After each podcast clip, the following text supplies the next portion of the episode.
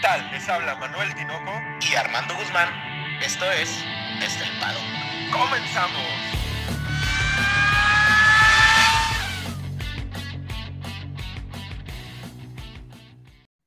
Tinoco, cuatro palabras. Estas son las mañanitas. ¿Daste su regalo al buen Cristian, Armando? ¿O, o no Yo te invitó no. a la fiesta? Yo no. El único que le mandó un buen regalo fue mi estimado Toto Wolf. Tinoco. Oye, ¿Cómo pero el regalo le llegó un poquito tarde, ¿no? Le llegó hace ratito, cabrón, a Qatar con la resolución, bueno, con la petición por parte de Mercedes de, de la revisión, ¿no, cabrón? Oye, pero estuvo muy raro. Eh, Fíjate, te lo juro, Tinoco. Yo abro Twitter. eh, fue- esto fue el, el miércoles, ¿verdad? No, el, martes. El martes. Esto fue el martes. Abro, abro Twitter y luego veo, ah, feliz cumpleaños Christian Horner. Y abajo un tweet de Mercedes. Mercedes pone una apelación para que revisen el choque entre, bueno, no el choque, la, la acción entre Max y Lewis Hamilton. Totalmente hizo adrede, hizo adrede totalmente. Sí, no, y, y y me recordó una, una, una pequeña ahí que dijo, una quote que dijo Toto Wolf que ya se iban a dejar de diplomacias, ¿no? que se acababa el pacto de caballeros, porque después de equilibrar la balanza, cabrón, en el campeonato, llegamos a la vigésima cita del calendario, ya encaramos la recta final y llegamos a la primera de las tres carreras nocturnas, también las, la, la primera de las tres carreras en Medio Oriente. Este fin de semana está Qatar, Armando. Tinoco, pues yo creo que es tiempo, es, es ahora cuando debes decir lo tuyo porque estamos a tres carreras, Tinoco. Sean todos ustedes bienvenidos a su podcast favorito de Fórmula 1 desde el paddock con la previa del Gran Premio de Qatar, Armando. Podríamos decir muy buenas noches, Qatar, muy buenos días, México, ¿no? Oye, oja- ojalá sean buenos, buenas tardes mañana, güey, que se dé la resolución de Mercedes y el problema que traen con la FIA. Pero bueno, vamos a ver qué, qué tal, qué tan buenos son los días mañana. Tinoco, antes de comenzar, ¿tú sí crees que Toto Wolf haya hecho esto adrede? Claro, claro, es, ya, te di- ya te he dicho que Toto Wolff es así como el Sith Master de Star Wars, güey, que está así nada más, güey, confabulándose así con todo el mundo para, para llevar el- la galaxia a la perdición, güey. Salinas de Gortari. Bin Laden, Salinas de Gortari, güey, los que mataron al papá- a los papás de Batman, güey, o sea, todos así, todos los malos que se te ocurran, el peje también está confabulado con ese cabrón, Sí, güey. no, sí. Eh, oye, eh, bueno, no, esto no tiene nada que ver con Fórmula 1, ya me estaba metiendo en otras cosas, Tinoco, pero cómo me dio risa el de un meme que decía por ahí, estas son cosas políticas, pero fíjate que eh, por ahí, ahorita que decías lo del camello, se lo, eh, un amigo me dice, oye, ¿qué tal está el circuito de esta, de este carrera que viene? Se lo mando y dice, a mí me parece que se parece a Gary, el de Bob Esponja. Ah, sí, pues también como es como un, como un caracol, ¿no? ¿O qué Como un caracol? ¿no? Sí, Sí, sí, parece. sí, sí parece. Oye, qué bueno que, que no se parece a Patricio, porque tú eres el que se parece a Patricio, güey. Este... Ahora es el más noble, güey, por eso. No, no. Entonces, pues, Armando, tres carreras en el Golfo Pérsico, tres carreras nocturnas, las que nos quedan son nocturnas, tres últimas batallas, cabrón, y tres carreras para definir el campeón del mundo. Ah, Tinoco, me gustaría decir que no estoy nervioso. Me gustaría decirlo, realmente me gustaría decirlo, pero, pero la realidad es que sí, sí me siento nervioso. Un, nervi- un nerviosismo, pues bueno, ¿no? O sea, quiero que, que se termine, pero a la vez no. Fíjate que estuve leyendo algunos artículos, Tinoco, que hablaban de, de, del motor de Lewis Hamilton. Yo creo que ahorita es la incógnita de todos, ¿no? Pero ese motor no creo que llegue a, al final de temporada como está. Te estás No sé cómo- adelantando. ¿Ahora te quieres ir de adelante hacia atrás? No, no, no, no, perdón, vamos a seguir, perdón, Tinoco, es que me emocioné. De hecho, lo que iba a comentar, lo que iba a comentar antes de eso es que Qatar es un lugar pequeño, eh, por ahí por Bahrein, de hecho, Tinoco, estaba Sí, viendo que Bahrein. es por, es por Bahrein donde se corrió, donde inició la Fórmula 1 este año, y es en la costa este de Qatar donde se encuentra el circuito de, de Lusali. Sí, de hecho, las tres carreras que quedan están en esta parte del Golfo Pérsico, en esta botita asiática hacia el sur. Por ahí está, pues, Qatar y luego más hacia el norte, hacia el noreste, está eh, Arabia Saudita y luego volvemos a bajar a Abu Dhabi, que sí está muy cerquita de Qatar, donde se va a correr este fin de semana. Pero lo, lo interesante, ya habíamos hablado de que la pista está muy angosta, güey.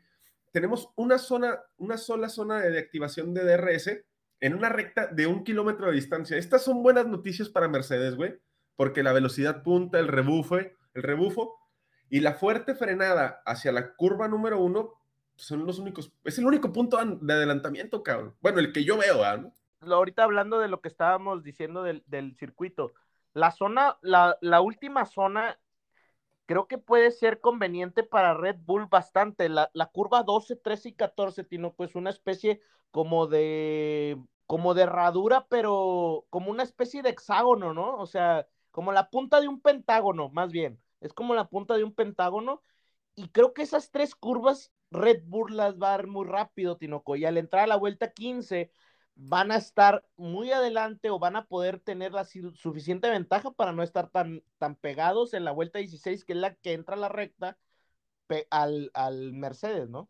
Sí, ya, ya lo dijo Checo, lo dijo Fernando Alonso, este, por ahí también, no recuerdo qué otro expiloto eh, escuché hablando de esto, que es un circuito con, un, con una carga aerodinámica importante donde el downforce importa mucho para encarar este, pues el sector 2 completamente y parte del sector 3 y parte del sector 1. Eh, también mencionaba incluso Checo que eh, las cargas que tiene que soportar el cuerpo, que es, que es que lejos de ser un circuito fácil físicamente, te, exige demasiado porque los cambios de dirección que mencionabas, como pensados para las motos, para, una, para un, transporte de dos ruedas, son más agresivos con el monoplaza y sobre todo con el piloto. No sé muy bien cómo vayan a ir, la verdad es que estuvimos investigando y buscando y pues los, los, carros que se corren en la GP2 asiática son muy, muy diferentes a los carros que actualmente se corren. Entonces, llegamos a un páramo desconocido, güey, o sea, desolado donde nadie sabe una chingada. No vaya a ganar Haas, güey. bueno, eso estuvo bueno, Tino. Tinoco, ¿estás bien? Oye, fíjate que eh, por ahí Diego Mejía, que es uno de los periodistas que yo sinceramente más respeto del, de Latinoamérica, eh, subió las, las velocidades de las, de las curvas, Tinoco. No sé si, si los viste. En la, en la primera curva es muy lento, a 160 kilómetros, bueno, lento para la Fórmula 1, ¿verdad? O sea, a 160, pero por ejemplo, la curva, la curva 2, Tinoco, la dan a 200, que son curvas, estas curvas entre los 150 y los 250 son los que se le dan mejor a Red Bull. Por ahí, Tinoco, creo que e, ese, ese tipo de trazado, el sector 2 es demasiado trabado, Tinoco. Estamos hablando de una, dos, tres, cuatro, cinco, seis, siete curvas que, están en el sector 2 que yo creo que van a ser un dolor de cabeza muchísimo más que Brasil para Mercedes, ¿no? Sí, recordemos que el downforce lo que te ayuda es poder tomar estas curvas o, poder eh, solventar el, sector trabado de cualquier circuito a mayor velocidad. Claro, teniendo un mayor drag en, o una mayor resistencia al aire en las rectas. Por ahí se compensa una cosa con la otra. Sin embargo, cabrón, pensábamos lo mismo de Brasil, ¿no? Pensábamos que el circuito este intermedio de las S de Brasil iba a ser suficiente para que Red Bull tuviera una supremacía sobre Mercedes y llegó, llegó el motor Mercedes, digo, llegó Hamilton con una superioridad muy cabrona. Güey.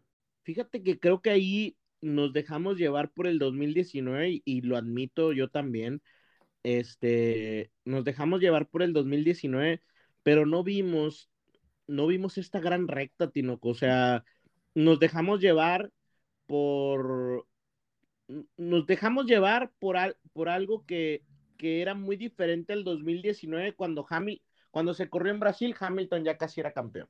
O sea. De hecho, ahí se corona, ¿no? Sí. La primera vez. Entonces, realmente no. Es muy diferente. Creo, estaba viendo por ahí con un compañero de trabajo, Daniel García, un, saludo. Este, estábamos viendo los, los motores que han cambiado, ¿no? Y por ahí veíamos que ya Hamilton va por el quinto, Bottas está en el sexto, o sea, esos cambios de motor en el 2019 te puedo apostar que no, no, los, no los tenía Mercedes porque no los necesitaba porque no había batalla, ¿no? Claro, no lo tenían que forzar. Pero mira, vamos a arrancar esta previa, güey, así, al grito de guerra como tu patrón Toto Wolf, güey, que, se, que dijo que se acabó el pacto de caballeros. ¿Y, qué te parece si lo presentamos como por peleas que hay entre los equipos, ¿no? Vamos a... hay, hay, tres peleas muy importantes, realmente, entre el quinto y el sexto, el tercero y el cuarto, y el primero y el segundo. Pero vamos a empezar con el fondito, vamos a empezar con Haas, que igual y este fin de semana nos da la sorpresa, güey, ¿quién quita? No sabemos qué va a pasar aquí, Armando. Tinoco, estoy, estoy nervioso. es que, es que, ¿cómo, cómo, afronto esto? No, realmente, fíjate que eh, yo, yo debo ser honesto, Tinoco. Yo, cuando empecé a ver la Fórmula 1, Tinoco, nunca esperé que tuviéramos algo tan así, porque mi, primer, mi primer campeonato de Fórmula 1 que vi fue el 2018. Te soy honesto, era un dominio de Mercedes, ¿no? El 2019, un dominio de Mercedes. Un 2020, dominio de Mercedes. Y en el 2021, Tinoco, no esperaba esto. Y ha sido, ha sido genial en todo aspecto, hasta en el fondo, Tinoco. O sea, creo que Alfa Romeo y, y Haas también han tenido su batalla y vámonos directo con Haas, en donde ha tenido su batalla entre pilotos, ¿no? Sí, lo más importante, como siempre mencionamos en Haas, es la competencia que hay entre ellos dos. Yo creo que Haas ya está deseoso de que termine la temporada, ya, ya, ya deben de estar contando los días, güey. ¿Tú qué piensas? Te, te voy a hacer una pregunta, Tinoco, acerca de Haas, porque creo que es importante. ¿qué realmente estará haciendo Haas? O sea, yo, es, lo que sí estamos seguros es que 2021 no invirtió nada en, desarrollo, ¿no? Eso lo dijo Winter Steiner desde el principio. Pero esta rotación de staff vienen diciéndola desde hace bastante, ¿eh? Desde incluso cuando recién inicia Bahrein dijeron que había un staff diferente. Y ahora Mazepin lo comprueba con diferente en otra parte del año y esto también me da un mal augurio, ¿eh? O sea, que esté cambiando de staff no lo veo muy bueno, porque entonces, ¿qué? ¿No, es, no, están, no están pensando en el, en el 2022 o, o qué están haciendo? Porque realmente si el cambio fue en Turquía, no estamos hablando de hace tanto, ¿no? Yo creo que más bien deberíamos de ver la, la, la base por la que se cambia el personal. Si el personal se está cambiando para impro, hacer mejor el staff, me parece correcto, pues, pero si está, si está surgiendo de conflictos internos, de falta de dinero, de falta de compromiso, de, de tener una situación de mucha tensión dentro del equipo, estamos en un problema. Si por el otro lado es como te digo, tienen una sensación de que están haciendo un improvement, que están mejorando el staff, me parece correcto. Pues primer chino, Tino, con primer chino dentro de la categoría, creo que eh, hay que aplaudirle a Liberty Media, ¿no? Más que la, adquisición de, del chino, creo que hay que aplaudir la gestión de mercadotecnia, de visión de negocio de Liberty Media. No sé qué crees tú. Sí, porque para acceder al mercado asiático de forma tan, pues, tan importante como lo acaba de hacer la Fórmula 1, no era necesario nada más tener un circuito en China o un circuito en Japón sino tener un, referente. Eh, hay más asiáticos en, la Fórmula 1, no es el primero. Eh, por ahí Albon, aunque nació en Inglaterra, pues también lo ponen por allá. Bueno, pero, ah, pero chino, chino es el primero. Exacto. Entonces, y, y, China realmente es el mercado que le importa a la Fórmula 1, porque Japón tiene un referente muy fuerte con Suzuka pero China no tanto. Entonces, la identidad que le dan al, mercado para que vaya hacia la Fórmula 1 es, magnífica. Sin embargo, con Wang Yuzhou hay una situación ahí medio complicada. Toda, todo el día, todo el día del, anuncio del fichaje estuvieron este, tupiendo en redes sociales a Alfa Romeo diciéndole que Money King, que el dinero venció al talento. Te voy a hacer la primera pregunta del podcast, güey. ¿Es un piloto de pago? Aquí, es que yo, por ejemplo, a, este, es que se me hace muy difícil decir su nombre, Tino, conozco. Juan Yuso. Juan Yuso. Bueno, le voy a decir Su. ¿Te parece? Cuando diga Su, es el chino. es que se, está muy complicado, Tinoco. Pero mira, Su, yo creo que, yo creo que no es ni Mazepin ni Latifi, ¿eh? O sea, yo, yo creo que sí se ha ganado su lugar ok, la realidad es que no es el primer lugar de la, de la Fórmula 2, esa es la realidad.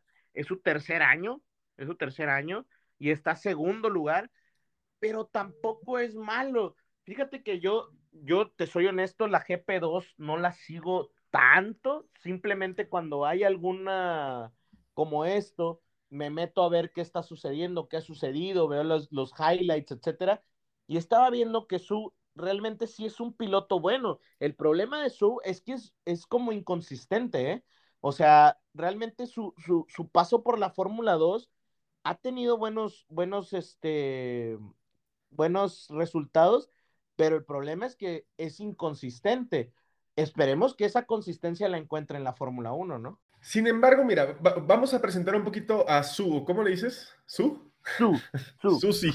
Este, fue subcampeón de la Fórmula 4 italiana, fue campeón de la Fórmula 3 asiática en 2015, fue piloto junior de Ferrari en la Ferrari Driver Academy y fue piloto titular en la Fórmula E con De Chita. Entonces, no llega con los galardones espectaculares o tal vez necesarios para deportivamente acceder a la Fórmula 1, pero tampoco llega sin la experiencia más o menos básica para ingresar. Ahora, Armando, la Fórmula 1 es un deporte que siempre está así. Todos los pilotos ponen lana, todos. Hamilton, Max, Checo, Stroll no se diga, Latifi no se diga, pero todos ponen lana. Y pues esa es la situación. Hay, mejores pilotos o que deportivamente estarían eh, más capacitados para tomar un, este, este lugar, pero pues tampoco es lo peor que le puede pasar, ni va a ser la última vez que pase. Y yo creo que sinceramente es mucho mejor piloto que Latifi Mazepin, o sea, que, yo creo que está en un nivel de Albon, eh, un nivel de, de, bueno, no, bueno, no, me estoy equivocando, discúlpame, no creo que esté a un nivel de quizás la maravilla que creí, que se piensa de Albon, Gasly, Russell, Norris, toda esta generación. De oro. De oro, Leclerc, ¿no? Es la generación de oro. No, no está a ese nivel, pero sí tiene lo suyo. O sea, a lo mejor podemos encontrarlo como en estos underdogs, como lo ha sido Checo Pérez, Ricciardo, Tinoco, eh, Sainz, el mismo Sainz, estos pilotos que se han desarrollado en la Fórmula 1. Yo no creo que vaya a tener esa carrera, de hecho yo no creo que... Eh, eh, no estoy tan conforme con el fichaje de Guan Yu Zhou, pero lo acepto tal cual va. Por el otro lado, pues la noticia es que Gio se baja. Eh, por ahí pone un Twitter medio chistoso, no, medio chistoso, medio léelo, léelo para que vean la polémica, Tinoco. Pues él pone básicamente que sabemos que la Fórmula 1 se maneja mucho por el dinero, este, pero inmediatamente después pone que va a correr la Fórmula E con Dragon Pesque Autosport. Y a final de cuentas, con todo el apoyo de Italia, güey, con todo el apoyo de Ferrari, no pudo, güey. O sea, no pudo mantenerse. Eso, ¿será que Europa está perdiendo poder y decisión dentro de la Fórmula 1? Tinoco, es que aquí te voy a, te tengo unos datos perturbadores. ¿no? Perturbadores. ya empezamos con mi fin de semana de estrés, cabrón. Me tuve que ir hasta 2011 para tener el último italiano en la Fórmula 1. Eh, esto me preocupa bastante, ¿no? ¿Por qué? Porque entonces Italia realmente no es tan fuerte como pensamos en cuestión de pilotos. Realmente es fuerte en cuestión de escuderías. Y, fíjate, te platicaba ahorita en la junta previa. 1950 el primer campeón de la, de la era Fórmula 1 con, ya establecida es Giuseppe Farina con un Alfa Romeo. Alfa Romeo pues es italiano, ¿no? Y después tenemos en el 52 Alberto Ascari, en el 56 Alberto Ascari con Escudería Ferrari. Pero de ahí en adelante, Tinoco, hasta el día hoy, 17 de noviembre de mil, del 2021, perdón, del 2021, no tenemos otro campeón italiano, Tinoco. No hay ningún otro campeón italiano. ¿Qué quiere decir esto? Realmente, o sea, vámonos con las escuderías. La última, el último campeonato italiano es el 2007 con Kimi Raikkonen de escudería Ferrari y después los, los cinco títulos de, Ferrari con Schumacher del 2000 al 2004. Después tenemos a Benetton del 94 y 95 con, con Schumacher, perdón. Tinoco, no, no, nos tenemos que ir hasta el 79, hasta el 77, hasta el 75 para que vuelva a ganar Ferrari. Y después nos vamos hasta el 64 y o sea, realmente Tinoco, Ferrari es potencia, digo, Italia es potencia gracias a Ferrari.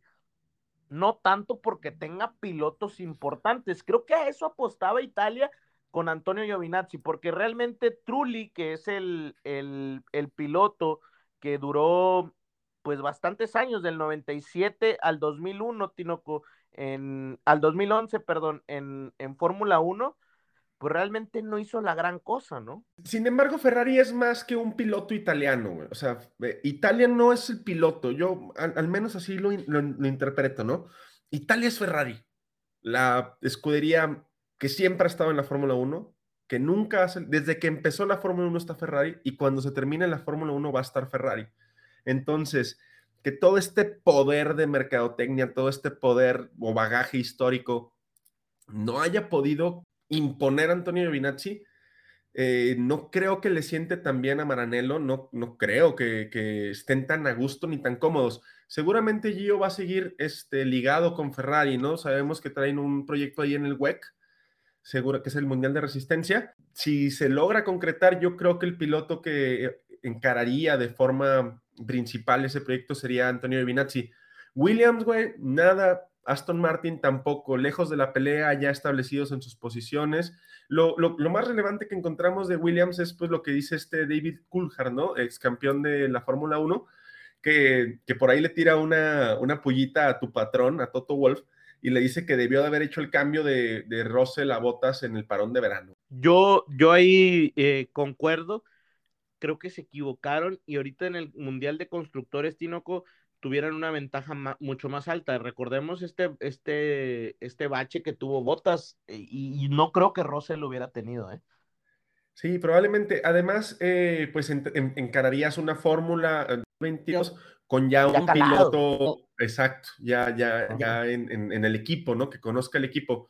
Aston Martin, lejos de la pelea, sentado en su posición, están en una situación actual, este, no sé, muy, muy, pues ya incluso hasta como echados, ¿no? Ya sin ganas tanto de pelear, un poquito Vettel, Vettel está pateando el trasero a Stroll de forma abrumadora, güey, en ritmo de carrera, en velocidad de una vuelta, incluso hasta en presencia del equipo, ¿no? Y en puntos, Tino Cover, ah, Sebastián tiene 42, dejando de lado los 18 puntos que, que le quitaron, ¿eh? O sea, sí, sí, con el podio. Realmente tendría que 52 más, más 8 son, tendría 60 puntos, estuviera, estuviera en lugar 11 arriba de Esteban Ocon. Sí, estaría en una situación bastante más favorable. Y ahora sí, cabrón, vamos a meternos a esta pelea, el primer round, no, el primer round, la primera batalla que vamos a tener, que, evidentemente esté en, el Alpine y en Alfa Tauri, ¿no? son los, nuestros dos primeros contrincantes, güey. Esquina azul y esquina, pues también azul, pero más fuerte. Ding, ding, ding. Lama, lama, lamita, güey. Lama, lama, lamita. Están ambos empatados en el lugar 5 y sexto este, ambos con un piloto fuerte y el otro bastante inconstante, ambos con 112 puntos. Y quedar en quinto es una muy fuerte cantidad de dinero. Y, creo que, fíjate que representaría, para ellos representa mucho porque ellos no están en el tope salarial, Tinoco. Entonces, si tú tienes esa entrada de dinero, tienes la capacidad de meter más lana al desarrollo del, del carro, ¿no? Sí, sí, o sea, al final de cuentas, todo el ahorro que han hecho durante esta temporada, pues se vería reforzado quedando en un, quinto lugar.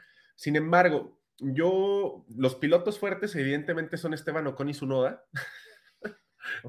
no te creas. Yo, yo pongo al, más fuerte de los cuatro, pondría a Pierre Gasly. Este, viene de dos carreras positivas en México y Brasil.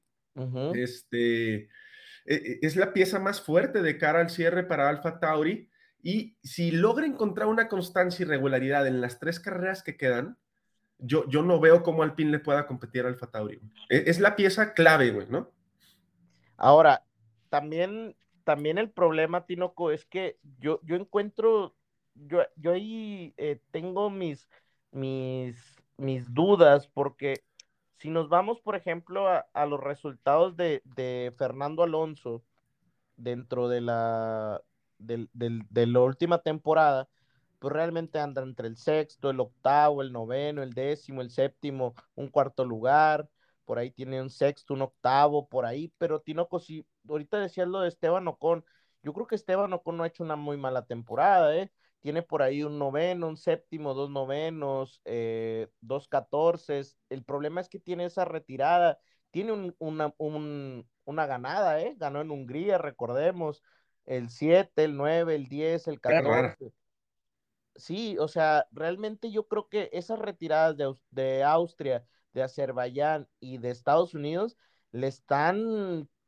poniendo el pie. Realmente no creo que Esteban Ocon esté haciendo una muy mala, muy mala temporada.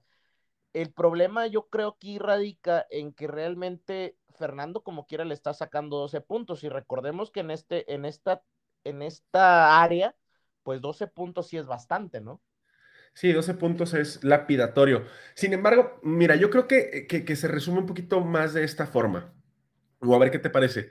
Eh, al cierre de las temporadas, la experiencia suele primar sobre cualquier otra característica de los pilotos y Fernando tiene a rabiar, güey. O sea, Fernando ha estado en esta situación miles de veces. Esteban Ocon, a pesar de que sí hizo una buena primera parte de temporada, incluso estaba por encima de Fernando en muchos, en muchos aspectos, eh, las últimas cuatro carreras ha sido un octavo, un decimotercero, un DNF y un décimo. Entonces, esta, este gap o este bachicito en el que se metió me da a pensar que tal vez no le alcance para salir de cara al cierre de, estas tres carreras, ¿no? Y ahí es donde su Nova se tendría que subir al barco y apoyar a Gasly porque me lo dejó solo en Brasil. Y creo que su Noda realmente es el que tendría que, que despertar porque si nos vamos a los puntos 62 y 50, Fernando y Esteban, pero pues Pierre Gasly es el que está cargando con el equipo con los 92 puntos. Yuki nada más ha aportado 20. A mí me sorprende mucho, Tinoco, porque Yuki realmente, yo debo aceptar que en Bahrein me sorprendió en su primera carrera y realmente ha tenido como estos destellos en donde dices, ah, caray, pues no es tan malo como, como decía, ¿no? O sea, el problema creo que radica en estos errores, pues por ejemplo en España retirado, en, en Holanda retirado, en México retirado, y luego acá en, en, en, Brasil comete este error y se va hasta la quinceava posición. O sea, en Italia no termina. O sea, muchos errores que yo sí considero que son de rookie. Y creo que eso es lo que, yo considero que eso es lo que va a hacer que Alpine se quede al final con ese título, ¿eh? Si es que Pierre Gasly no hace un, un cierre que estruenda todo, ¿no? Para Armando Guzmán, ¿quién queda por encima saliendo de... Sabía que me ibas a hacer esa pregunta al final, lo sabía. ¿Quién se va de este Qatar en la posición número 5? Ah, de Qatar, de Qatar. De Qatar, de Qatar. Híjole, este... Híjole, pues yo creo que dependerá porque se me hace no, que no, no, no, no, dependerá nada. ¿Quién se va arriba, Armando? Es que se me hace que Gasly va a penalizar, Tinoco. Me, me, me, se me hace que todos los Honda van a penalizar en esta. Tienes información privilegiada. A mí se me hace que tienes por ahí un informante, pero ya dilo sin miedo. Aquí no pasa nada. No pasa que te vuelvas a equivocar. Yo creo que se van arriba los Alpine. Yo digo que se va Alfa Tauri. Ahí vamos ya ¡Ah! desiguales. ¿Quiénes son los que siguen, Armando? Hazme el favor de presentarlos.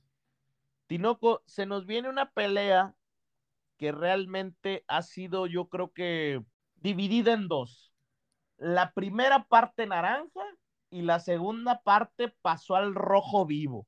Pelea McLaren-Ferrari. ¿Cómo la ves? McLaren-Ferrari. Fíjate que vamos a, hacer, hacer memoria y a regresarnos al principio de la temporada cuando no sabíamos nada de lo que estaba pasando, de lo maravilloso que iba a ser, cabrón. Y esta pelea se nos presentaba desigual, ¿no? Desigual y cargada hacia los Papaya Brothers, güey. Decíamos, no, McLaren va a llegar y va trapear el piso oliendo fabuloso de papaya, güey. Ferrari se subió a los, se subió a los chingazos y me, los, me lo está tumbando. Ya lleva dos, dos rounds donde me lo tumba. Y si sale de aquí McLaren arriba, digo, si sale de aquí Ferrari arriba, se me hace que McLaren ya no se levanta, güey. Tinoco, es que tú desde el principio te, te encantó, te, te enamoró, te deslumbró, te, te, te frició, no sé qué otro nombre, da, qué otro objetivo poder dar, pero McLaren te iluminó, Tinoco. Venía, venía este, algo encandilado de la temporada pasada, hermano. Pero bueno, llegué y, me desenamoré así de rápido después de ver a, Lando ahí tan encima de Checo Pérez. Y sí, o sea, es un error que se comete. Siempre debí, debí de haberle hecho caso a mi corazón, güey, y, apostar por Ferrari, ¿no? Yo, tú sabes que yo soy un fan de Ferrari, güey. Híjole, Tinoco, no, híjole. Tampoco tanto así, no, Tinoco, no seas tan chaquetero.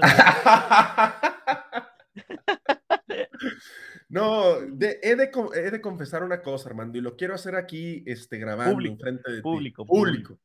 Sí me equivoqué al principio de la temporada. Sí, sí veía más fuerte a McLaren. Este, tras tres grandes premios donde eh, Ferrari ha hecho lo que ha querido con, con McLaren y, le, recortó y le pasó y, hizo una, una, brecha casi infranqueable de puntos contra McLaren, eh, me di cuenta de mi error.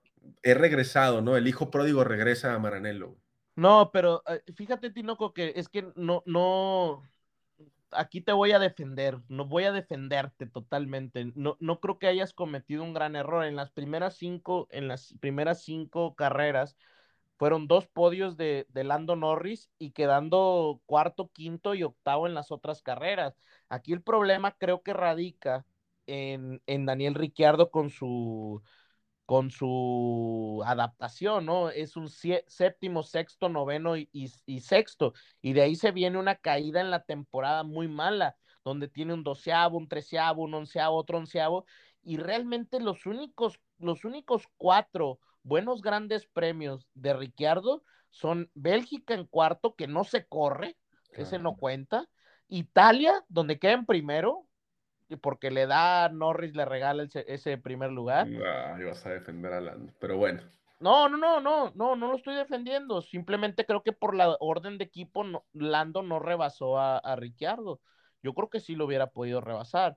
Y en Rusia queda cuarto, pero realmente de ahí tenemos muy malas actuaciones. Turquía 13, Estados Unidos quinto, creo que fue Medianón, México 12 y ahorita en Sao Paulo se retiró. Tinoco, me gustaría que veamos el tema de Lando Norris, que ese sí es preocupante, ¿eh? Desde Rusia, ¿no? La caída que ha sufrido, creo que es parte, güey.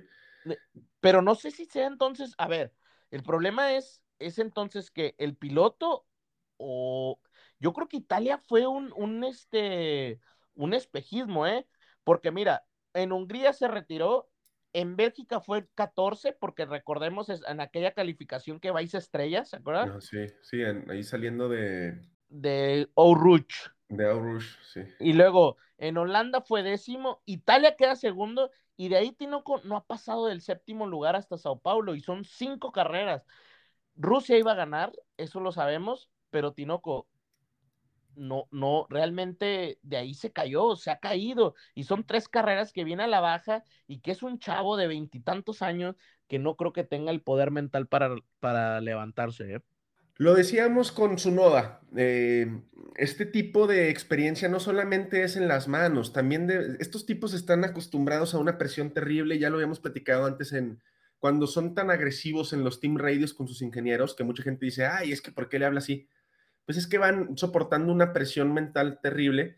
Y sí creo que la situación con Rusia de perder una carrera que ya tenía ganada, que se había ganado a pulso, que estaba controlando, que era la primera carrera que iba a ganar en su temporada, en su carrera, Le, da un golpe emocional fuerte que, lo está lastrando un poco. Es también de, pilotos, es también de pilotos estrella, porque Lando seguramente está llamado a, a dirigir en algún punto o ser de la cúpula de pilotos que dirijan la Fórmula 1 reponerse de ese tipo de cosas, aprender y reponerse. Esto es un camino que debe de sortear.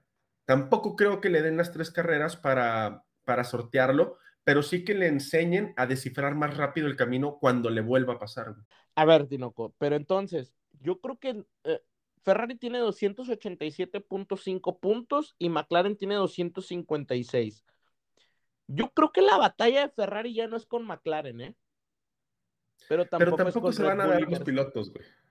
Yo creo que aquí Ferrari lo que debería hacer es dejar que corran sus pilotos. Dejar que corran realmente. a que se pongan un chingazo y que los otros dos sumen buenos puntos y se te vuelve a poner complicado el mundial.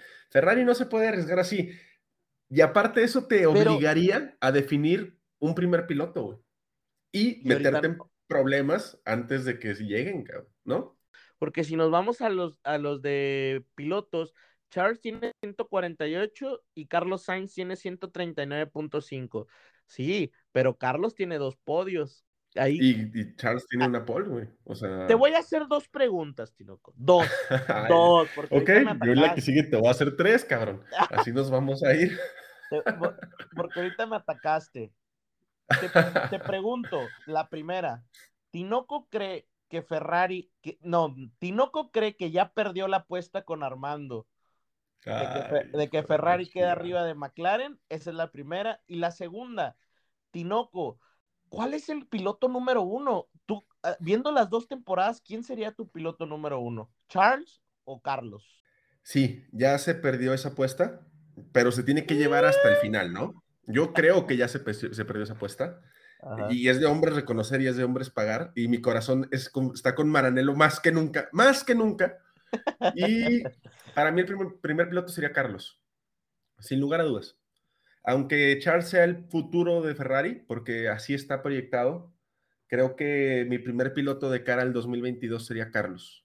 Y, y va a estar bien complicado, Tinoco, porque, o sea, realmente, imagina un- un- una temporada fantástica, la próxima, donde tengamos a McLaren y Ferrari peleando con los Red Bulls y con los Sí, Mercedes. no, sería emocionante. Sería utópico tener ocho, ocho, ocho carros eh, parejos, pero imagínalo tipo 2019, que más o menos estaba parejo ahí el, el, el Ferrari con el Mercedes en ciertas zonas, en ciertas partes.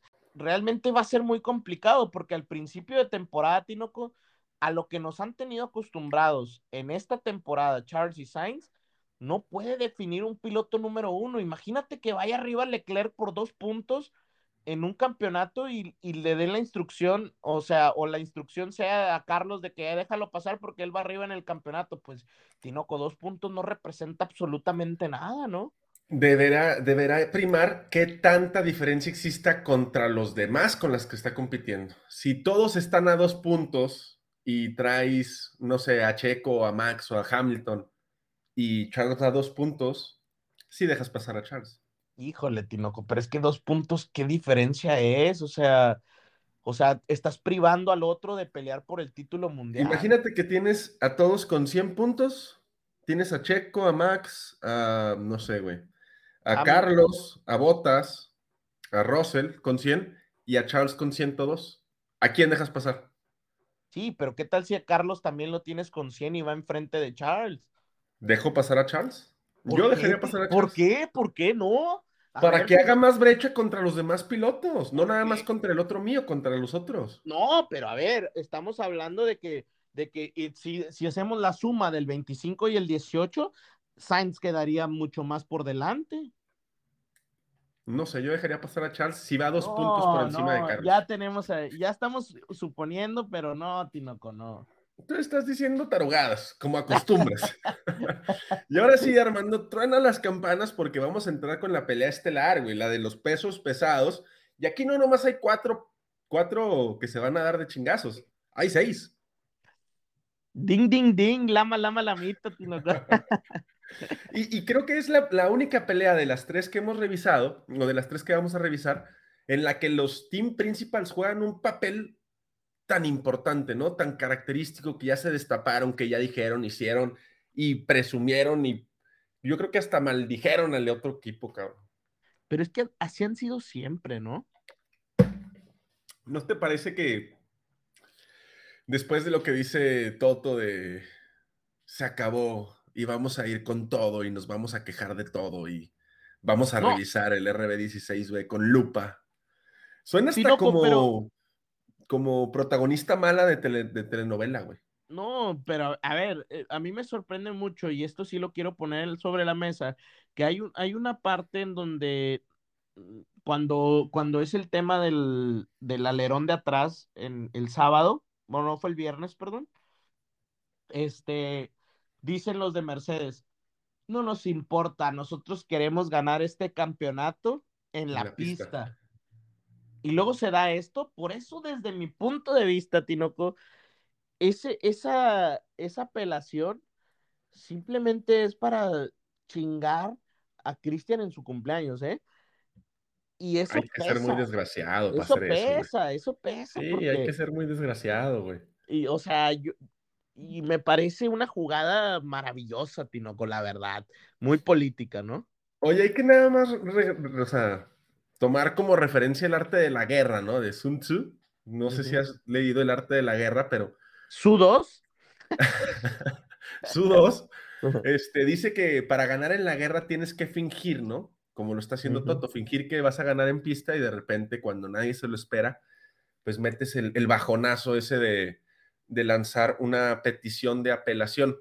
Esa petición de apelación, para que estemos todos un poquito enterados, se lleva a cabo, ya se solicitó a la FIA, la FIA ya lanzó un comunicado en la que el día de mañana jueves, no tengo muy bien el horario porque no sé cuál es la diferencia de horas entre Qatar y México, se va a citar a videoconferencia a todos los involucrados y tras una nueva eh, evidencia, que es la cámara on board de, de, Max, la, la, frontal, se va a poner otra vez sobre la, sobre la mesa, güey. Yo creo que no debería haber penalización. Yo ya vi esa cámara on board. Eh, me parece que no hay intención, ¿no? Si, es que si no has penalizado eso en toda la temporada, no lo puedes venir a penalizar a tres carreras. Yo, yo opino diferente, Tinoco. Y, y te lo, no, pues te lo dije desde el podcast pasado, ¿no? Yo sí creo que si penalizaron a Checo, penalizaron esa, esas, esas, este, en Austria, ese tipo de acciones, pero después no lo penalizaron acá con, con Raikkonen y Alonso, creo que ahí hay un, un, tema de inconsistencia, ¿no? Y ellos dicen, es que no penalizamos las consecuencias, penalizamos las, las, la acción. La acción pero luego no penalizan tampoco Hamilton cuando saca a Checo, ¿no? Pero entonces realmente que, que decidan si van a, a, penalizar o no, ¿no? ¿Por qué? Porque pues al final eh, es inconsistencia, ¿no? Y, y, no, no permite que el piloto, pues, una, que el piloto que, que, que va por dentro tome la decisión de alargarse y que el otro piloto no decida abrirse como Hamilton para que no haya el contacto, ¿no? Porque Tinoco, si yo voy ganando por dos puntos al final de temporada, me lo llevo de sí, encuentro, yo también. Sí, me yo lo... también, y se sí, sí ha visto muchas veces. o sea, y, y, o sea, lo, lo, hablábamos el día del, del, del, medall, del medallista este que, com, que compartieron la medalla de oro, ¿no? Ajá. Y decíamos, pues no, yo quiero ser el campeón, yo, ¿verdad? O sea, sí, claro. Entonces, no, yo también me lo llevaría puesto, güey. Pero, y, o sea, si no penalizaste a Lando en. Fue en Holanda, si no penalizaste a Hamilton en, en Turquía, si no penalizaste a Carlos en el sprint contra Checo, Alonso contra Alonso Raikkonen. contra Raikkonen, pues no puedes venir y penalizar a los dos gallos que están peleando, o sea, eso es dispararte en el pie. Es que yo creo que en el momento sí pudieron haber penalizado, me parecía correcto. Ah, Yo, yo desde mi punto de vista creo que sí debió haber penalizado para para estas tres carreras que vienen, Tinoco. O sea, para que la carrera fuera correcta, vamos a llamarle, o limpia, vamos a llamar, o sea, que realmente corrieran en la pista, yo creo que sí debió haber penalizado, pero ahorita ya no pueden penalizar, ahí sí estoy totalmente de acuerdo. Tinoco, sería estúpido, discúlpame la palabra, pero Tinoco, en, entrarían muchísimas suposiciones, obviamente los pilotos y las, y las escuderías gestionan los motores, Verstappen pudo haberle sacado los 5 segundos. Claro. O sea, entonces, termina 3.7 botas de, de, de, de, Max. Max, más o menos. En la que buscas desestabilizar, al contrario, nada más, la FIA no debería intervenir. Ayuda a que la FIA se pueda escudar un poco y decir, no vamos a hacer nada, no vamos a investigar ni madres, como quedó, quedó. Porque si Hamilton hubiese perdido, ahí sí te la compro que fuera más este, políticamente correcto volverla a investigar y penalizar la poscarrera, claro, etcétera. Claro, Yo creo que iba a quedar. Ahora, vamos a hablar de, de la situación de, de, Hamilton. ¿Qué puto miedo metió con su nuevo motor? ¿Qué miedo, cabrón? Pero, Pero también... Ah, perdón, hay perdón. una luz. Hay una luz, Armando. ¿Cuál es esa Porque luz? ya salió el grupo técnico de ingenieros de Mercedes a decir que esa potencia no va a existir en las demás carreras. ¿Por qué? Porque vamos a, a establecer un estándar para los motores de Fórmula 1, ¿no? Todos tienen en, en promedio unos 7000 kilómetros, de uso cada uno, y el que utilizó Hamilton se configuró únicamente para durar 2500. ¿Esto qué va a generar? Que el gasto o, la vida útil del motor de carrera a carrera se vea afectadísimo. Sí es verdad, ¿verdad? suponiendo que estos cabrones no dicen mentiras. Tinoco, pero te voy a poner un, un, un este, te iba a decir que un supositorio, pero no, una suposición. Tinoco, Ay, fíjate que estaba hablando con, con un, amigo de, de, ahí del trabajo y estábamos ahí viendo todo el tema del, del motor de Hamilton, porque dice, es que hay algo, tiene que haber algo ahí malo, sucio, ¿no? Decía, dice, algo, algo está mal ahí. Pero, Tinoco, algo que yo empezaba a pensar, no sé, no sé si tú lo veas viable, pero Tinoco, después de lo que pasó, yo pondría un motor nuevo en cada una de las carreras, ¿eh? Pues sí. Pero ya dijo Honda que no tiene este el advantage tan fuerte como lo tiene el motor Mercedes. No, no, no. Ya salió Adrian Newey a decir eso, pero si no, Mercedes, si yo fuera Mercedes, pues. Sí, claro. O sea, si, yo fuera Mercedes, pongo un motor nuevo cada, cada carrera, güey. Penalizo, me voy al fondo, pero voy a llegar. Y luego, ¿qué, qué, ¿Cómo quedas tú como, como fabricante de motores, no? ¿No te acuerdas del, fiasco que hubo acá con Honda? No me acuerdo en qué año fue. Creo que fue por ahí del 2015 o 2016, que le montan, creo que cada gran premio un motor diferente a un McLaren. Y ¿cómo quedas tú como proveedor de motores, güey? Si tienes que penalizar todos los grandes premios que quedan. Es que lo entiendo, Tinoco, pero la cuestión aquí es ganar, ¿no? La cuestión aquí es ganar y creo que Mercedes, si yo fuera Mercedes, Tinoco, yo cada carrera cambiaba el motor y me iba a, esta potencia que tenía Hamilton, porque bien lo dijo ese compañero mío del trabajo, dice, parecía como cuando pones el Fórmula 1 y le pones en rookie, en, principiante, y vas rebasando a todos, ¿no? La estrellita en el Mario Kart, cabrón, así se veía ese güey. Literal, güey. Este, pero están muy fuertes, están en un nivel muy bueno los cuatro pilotos, se, se, se acerca una una pelea que va a ser así como de la triple A, ¿no? En la Parca y el Santo contra, contra no sé, Blue Demon y, no el sé cómo se llamaba otro de los, el, no, uno de los malos, ¿no? Así el, el Shocker, ¿no? Esos, el mil por ciento guapos, güey. Sí, sí, sí. Tinoco, pero los horarios, ¿te parece? a ver, échamelos. Horarios, práctica 1, recuerden que esta no es sprint, esta vamos con el formato tradicional. Eh, y la práctica 1 es el viernes de 4 y media a 5 y media de la mañana, horario de México. Luego la práctica 2 de 8 a 9 de la mañana. Tenemos práctica 3 el día sábado de 5 a 6 de la mañana. Y la calificación Tinoco tempranito de 8 a 9 de la mañana el sábado. Y la carrera el domingo a las 8 de la mañana. La carrera se corre a las 5 de la tarde de allá de, de Qatar. Nocturna, es nocturna. Ya cuando nos metemos a Medio Oriente es necesario este, hacer las nocturnas por la cuestión del desierto, ¿no? Estas, estas carreras son en tipo desierto y pues la, la, potencia del sol y el calor son pues abrumadores, ¿no? Abrasadores. Quiero aprovechar antes de retirarnos, Armando, para mandarles unos saludos por ahí que, que nos pidieron el, el domingo. este, por ahí una disculpa, Andrea, pero fue mi culpa. Eh, un saludo para Jimmy, para Titel, para Diana, para Patti y para Jorge que nos escuchan, que, siempre están, no sé, opinando y preguntándonos cosas acerca de la Fórmula 1. Habrá que, mandarles un saludo. Estaban diciendo que por favor les mandaras un saludo, Armando. Un saludo para todos. Contentísimo de que nos sigan, Tinoco. Eh, creo que ha sido este año un año pues muy padre para nosotros pues, experimentando esto del podcast y sabiendo que, que, les ha gustado y pues tratando de mejorar, ¿no? Cada uno de los podcasts que hacemos. Tenemos unas sorpresitas para estar más en contacto con ustedes. Ya, ya las estamos preparando próximamente, se van a dar por ahí para poder, no sé, hacer más fácil la comunicación, por ejemplo, el, el sábado, ¿no? De la penalización de Hamilton y este tipo de cosas. No tenemos que esperar hasta grabar aquí en la cabina, pero se viene un gran premio de Qatar y como va la selección mexicana, güey, se me hace que el único 11 mexicano en el mundial va a ser Checo, güey, porque ayer perdimos contra Canadá. Entonces, está complicado también por ahí. Lo tenía que decir, güey, perdón, estaba muy molesto el día de ayer. Oye, Tinoco, me preguntaban nada más, ya para cerrar, me preguntaban que cómo, cómo sabían que iban a menos de un segundo antes del DRS los, los pilotos. Antes de entrar a la zona de DRS, por ejemplo, se van a dar cuenta, antes de entrar a la, a la vuelta 16, que es la recta de este Gran Premio de Qatar, a, unos metros antes hay una cosa que se llama DRS Detection Zone, que es la zona de detección de DRS.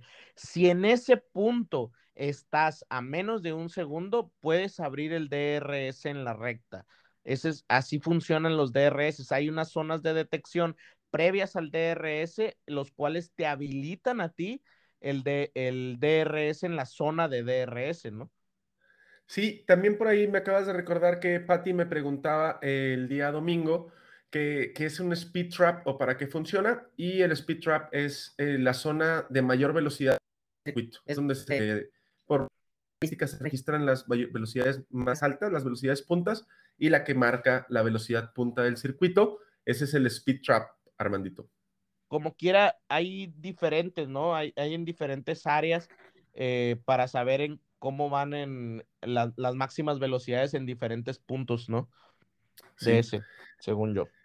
Sí, nada más nos despedimos diciéndoles que son 57 vueltas, que empiecen a tomar fotos porque ya valió madre y que nos vemos aquí el lunes tempranito con el resumen del Gran Premio de Qatar, Armando. Tinoco, ve a dormir y salúdame a los Power Rankings. Ay, Aramco me tiene muy encabronado, güey, pero bueno. No les hagan caso esas chingaderas, pero bueno, Armandito, un abrazo. Van a ver hermoso el, el, circuito Tinoco iluminado. Parece, es impresionante las, las, las tomas aéreas, no se lo pierdan eso. Sí, sí, siempre es muy, muy bonitas las carreras nocturnas, son muy, muy vistosas. Muy vistosas, exacto. Pero bueno, Armandito. Excelente podcast, se viene lo bueno. Tres carreras, Tinoco, último del, del triple header. Tres carreras, tres box, box, box, Armando. Box, box, box, Tinoco.